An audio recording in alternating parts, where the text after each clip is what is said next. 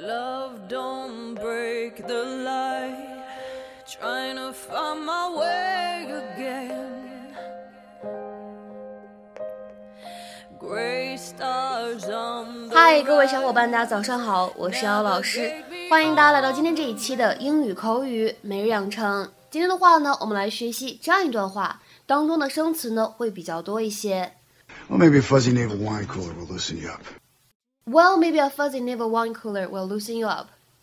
那么也许来一杯鸡尾酒饮料可以让你放松下来。Well, maybe a fuzzy navel wine cooler will loosen you up. Well, maybe a fuzzy navel wine cooler will loosen you up.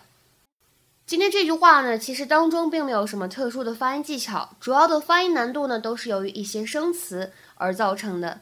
我们先来看一下有哪些生词。首先呢，这里出现了一个 fuzzy navel，这是一个什么呢？这其实是一种鸡尾酒的名字，叫做迷雾之城。大家可以看一下图片，还是非常漂亮的 fuzzy navel，fuzzy navel。那么什么叫做 wine cooler？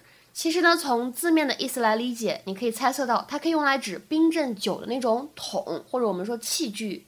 它呢还可以用来指一种特殊的饮料，当中呢有 wine，有红酒，有 juice，有果汁，还有 soda，还有 soda。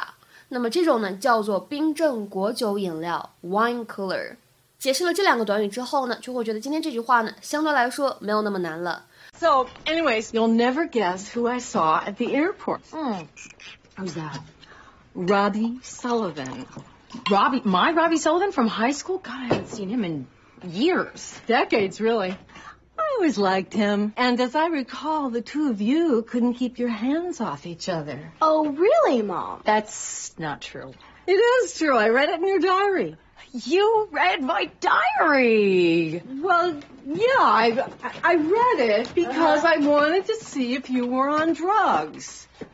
It's called parenting, Claire. So, Mom, what's going on with Chad? Okay, buddy. We're gonna need you on the front line sooner than expected. You ready to be cute? Please. Go get him. Hi, Mommy. My tummy's growling. Can I have some pescetti? Sweetie, you're hurting me. And take a shower tonight. Your hair smells like cheese. I'll get it. Okay. I need a giant lollipop, and I need it now. Oh, there's my girl. Oh, my God. Robbie? Look at you. Surprise! Uh, I invited him to dinner. What? Didn't I tell you she'd be excited? Huh? Uh-huh. Uh-huh. I don't know what to say. Well, maybe a fuzzy navel wine cooler will loosen you up. sure used to. Oh. 呃，我们今天节目当中呢，重点来学习这样一个动词短语，叫做 loosen up。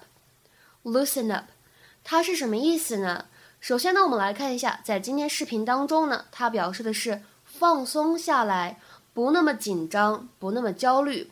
在口语当中呢，也可以说 loosen somebody up，指的是让某一个人放松下来，让他呢不那么焦虑，不那么紧张。我们来看一下它的英文解释：relax and act in a less serious manner。比如说，下面呢来看一下这样的一些例子。第一个，Oh, loosen up, it's a party. No one wants to talk about work stuff. 哎，放轻松，这是一个派对，没有人要聊工作的事儿。Oh, loosen up, it's a party. No one wants to talk about work stuff.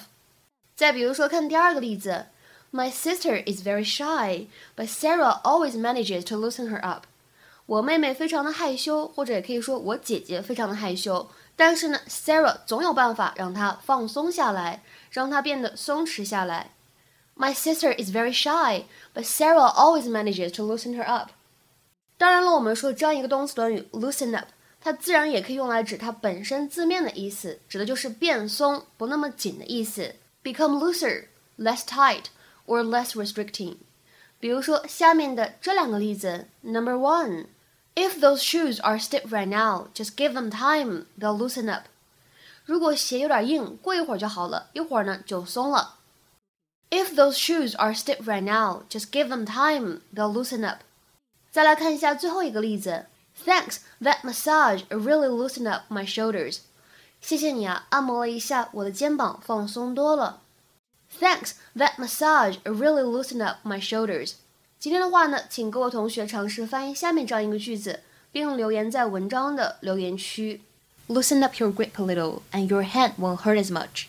Loosen up your grip a little, and your hand won't hurt as much. 这样一句话应该如何理解和翻译呢？期待各位同学的踊跃发言。我们今天节目呢，就先讲到这里，拜拜。